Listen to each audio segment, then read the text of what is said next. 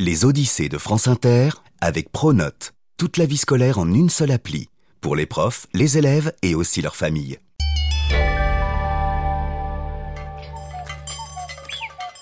En 1813, le citoyen suisse Johann Ludwig Burckhardt se trouve très loin de son pays natal. Hmm, qu'est-ce qui peut pousser un Suisse à quitter ses chocolats et ses fondus? Oh, mais oui, bien sûr Le bonhomme est explorateur. Accompagné par Mohamed Abou Saad, son guide et ami, il se trouve au sud de l'Égypte, à environ 280 km de la ville d'Assouan. Il y a quelques semaines, des locaux lui ont indiqué qu'un monument extraordinaire se cachait dans la région. Une telle occasion, ma foi, ne se loupe pas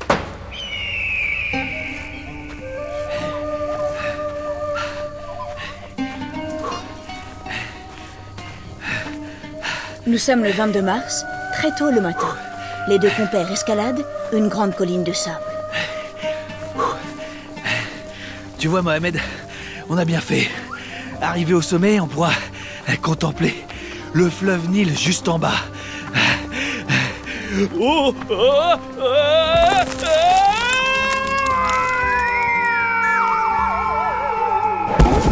Oh non Zut Johann Ludwig vient de tomber dans une sorte de grosse crevasse. Les yeux écarquillés, il en prend plein les mirettes. Là, face à lui, se dresse un immense buste de pierre, surmonté d'une tête gigantesque. Une moitié de statue géante Ni une ni deux, Johann Ludwig sort son maître ruban. L'oreille droite fait plus d'un mètre. Voyons maintenant le buste. Ok, alors là, là, ici. Oh, 6 mètres 40 D'une épaule à l'autre. Oh, oh, En prenant la partie ensevelie sous le sable, ce colosse doit mesurer au moins 20 mètres. C'est incroyable, c'est époustouflant, c'est absolument monumental, c'est... c'est... Absolument Johann Ludwig a de quoi s'extasier. Il vient de découvrir un morceau de temple, et pas n'importe lequel, l'un des plus grandioses de l'Égypte antique, le fameux grand temple d'Abu Simbel.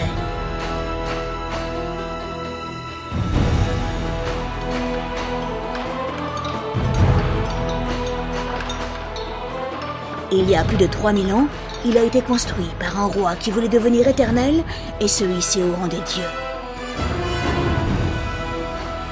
Génie de la stratégie, grand bâtisseur, il a participé à la plus grande bataille de chars de l'histoire antique. Il a signé le premier traité de paix dont nous ayons encore la trace. Il s'appelle Ramsès V. Ah, non, non. non, c'est pas ça. Ramsès IV. Non, non, non, toujours pas. Ah, mais oui, deux. Il s'appelle Ramsès II. Et voici, youpi, son Odyssée.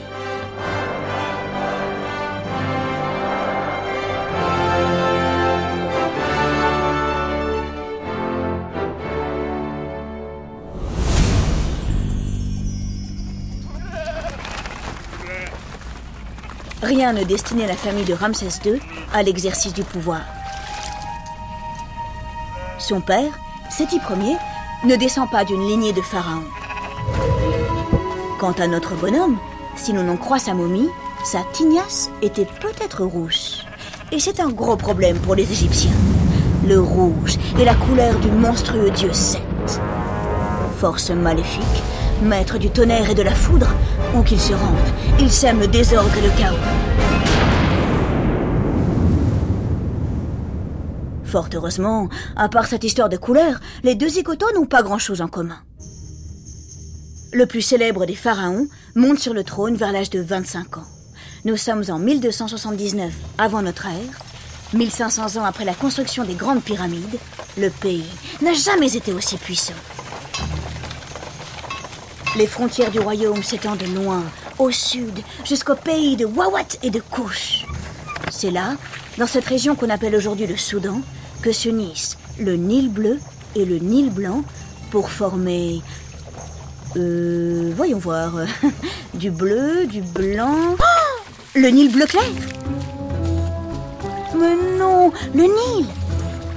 Le Nil tout court. Le fleuve nourrit le pays tout entier. Du sud jusqu'au nord, entouré par la savane, il traverse la haute, puis la basse Égypte, les rives bordées de papyrus. Une fois par an, il déborde. La terre devient fertile. Et alors, on peut cultiver de l'orge, des lentilles, des haricots, des concombres. On trouve de tout sur les marchés d'Égypte. Vive mes poireaux, mes dattes, mes figues, mes oignons, Et ce que les dieux refusent de leur accorder, les Égyptiens l'achètent à leurs voisins. Le bois de cèdre, le cuivre, ou bien des pierres comme le lapis lazuli ou la turquoise. Au sommet de l'Empire, garant de l'ordre et de l'équilibre du monde, se tient Pharaon. Chef militaire, chef religieux, tous s'agenouillent devant lui et tout lui appartient. Les terres, les objets, les bâtiments, les animaux. Oh purée, c'est tout ça que je prends sur mes épaules Ramsès, bah, tu sais tout ça? Tu as dirigé le royaume avec ton père avant qu'il ne meure? Hum, deux. Euh, Ramsès II, là. Ah, bah y en a qui apprennent vite. Allez, chut, j'ai pas fini.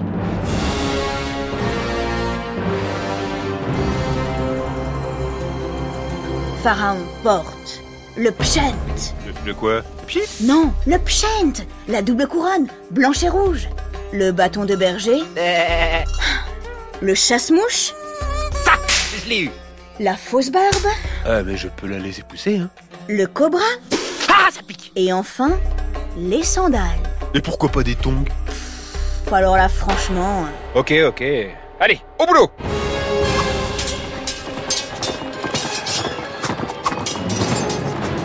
Ramsès II fait bien de se retrousser les manches. Il a du pain sur la planche.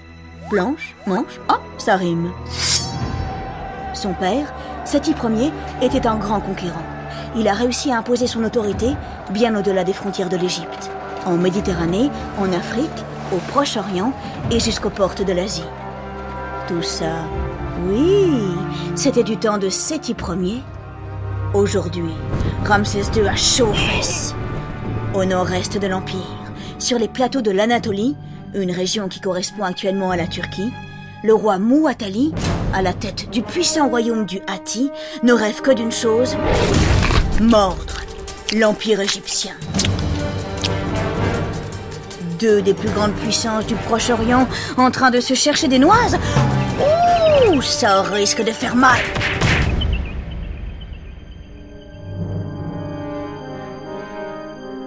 Les semaines, les mois passent, la tension grimpe. Le roi Mouatali met le feu aux poudres. Il envahit la ville de Kadesh, en Syrie, jusque-là sous le contrôle de l'Égypte. L'affrontement est désormais inévitable. Nous sommes en moins 1274. Ramsès II et ses troupes marchent sur la ville. En avant En avant Il faut reprendre Kadesh Il faut environ un mois à l'armée égyptienne pour atteindre la plaine de Kadesh. À l'approche du champ de bataille, bingo Trois soldats qui viennent de fuir l'armée de Mouatali transmettent de précieuses informations à Ramsès II. Les troupes ennemies sont encore loin, à 120 km au nord, dans la ville d'Alep. Pharaon se frotte les pieds. Non, les mains. Grâce à notre avance, nous pourrons les surprendre. Après avoir franchi le fleuve Oronte, il donne l'ordre d'établir le camp à l'ouest de Kadesh. Hélas, les troupes hittites sont tout près, cachées là, de l'autre côté du fleuve. Catastrophe Ramsès II s'est fait rouler dans la farine. Ses soldats déserteurs étaient des espions à la solde de Mouatali. Sans attendre, les chars hittites foncent sur l'armée de Ramsès II. Les soldats égyptiens, surpris, paniqués, ont bien du mal à se défendre.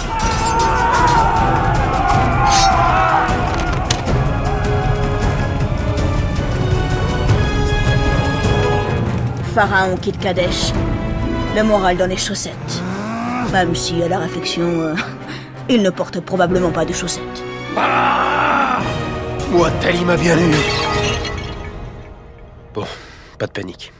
Essayons de voir le côté positif des choses. Primo, je n'ai pas fui. Secondo, avec l'aide d'Amon, le roi des dieux, j'en ai saucissonné quelques-uns des soldats hittites. Alors échec, échec, euh, tout dépend du point de vue.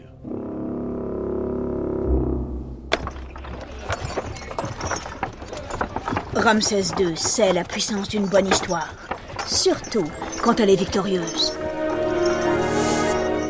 Sur les murs des principaux temples du pays, il fait peindre des reliefs sur lesquels on le voit vaincre, tout seul, avec l'aide du dieu Amon, ses ennemis. Kadesh a beau être resté aux mains des Hittites, les exploits de Pharaon sont célébrés dans toute l'Égypte. Bravo, alors ça, bravo, hein Ramsès II est un maître de la propagande et sacrément malin avec ça.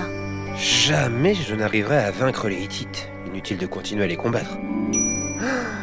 Faisons d'eux nos alliés.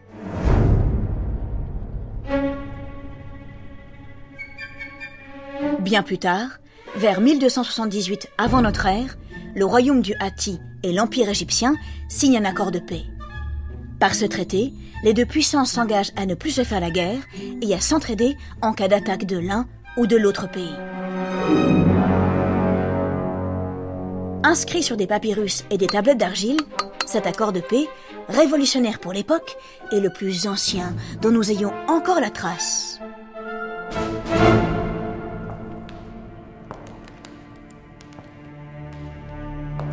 Ramsès II règne depuis maintenant 21 ans. C'est un homme politique d'expérience. Une tablette, ça se casse. Un papyrus, ça se déchire. Si on veut que la paix dure, il faut La protéger. Pharaon développe son armée et fortifie ses frontières. Il installe sa nouvelle capitale, Pi-Ramsès, et non pas Pipi-Ramsès, au nord-est du pays, près des fortifications. Là-bas vient le rejoindre la fille du nouveau roi hittite qu'il vient tout juste d'épouser. Enfin, euh, le rejoindre n'est pas tout à fait exact, il faudrait plutôt dire les rejoindre, car Pharaon a déjà plusieurs épouses et... Euh, pardon, excusez-moi, je m'arrête, mais vous n'entendez pas quelque chose? On dirait une voix, non? Eh oui, saucisson à plumes, je te parle, c'est moi, Néfertari. Oh oui, bien sûr Bienvenue dans le podcast des Odyssées. On vous écoute, ma reine. Oui, voilà. Certes, Pharaon a plusieurs épouses, mais je suis la première. Sa préférée, son adorée. C'est moi qui l'assiste dans ses fonctions royales, c'est moi qui dirige le pays avec les conseils des hauts dignitaires lorsqu'il part en campagne militaire, et puis franchement, regardez-moi. Ah oui, c'est vrai que vous ne me voyez pas. Eh bien, croyez-moi sur parole, je suis magnifique, sublime, splendide. Oui, oui, très bien, très bien. Merci, euh, on a compris le message. Allez hop, on continue. Pendant 50 ans, le Proche-Orient connaît la paix. Pharaon ne chôme pas. Il consolide son empire africain, il exploite ses mines d'or du Sud, il continue d'étendre, encore et toujours, son influence. Ramsès II, comme tous les grands souverains, veut marquer les esprits, à tout jamais. Qu'ont fait les pharaons avant moi pour éviter de se faire oublier Oh, je sais Ils ont empilé des grosses pierres. Beaucoup, beaucoup de grosses pierres.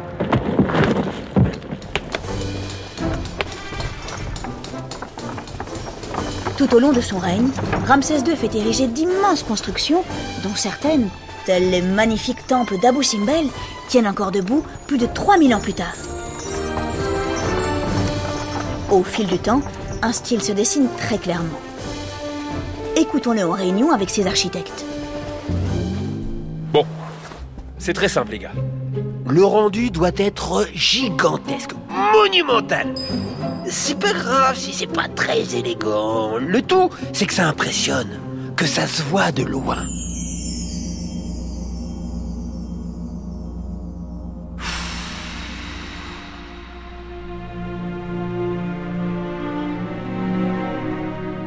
Le plus célèbre des pharaons meurt à plus de 90 ans, après environ 65 années de règne, ce qui est extraordinaire pour l'époque. On peut dire que Ramsès II a réussi son pari. Il a traversé le temps, tout comme sa momie d'ailleurs. Découverte en 1881, sa dépouille était dans un état exceptionnel. Son visage, ses cheveux, tout était très bien conservé, tant et si bien que Pharaon, paraît-il, semblait vivant. Oh Qui sait? Il était peut-être encore Derrière cet épisode, il y a Juliette Proutot, Marion Lollet, Basile Bocquer. Et moi Ramsès II Eh oui, et toi Ramsès II, et aussi moi, Laure Grand Besançon.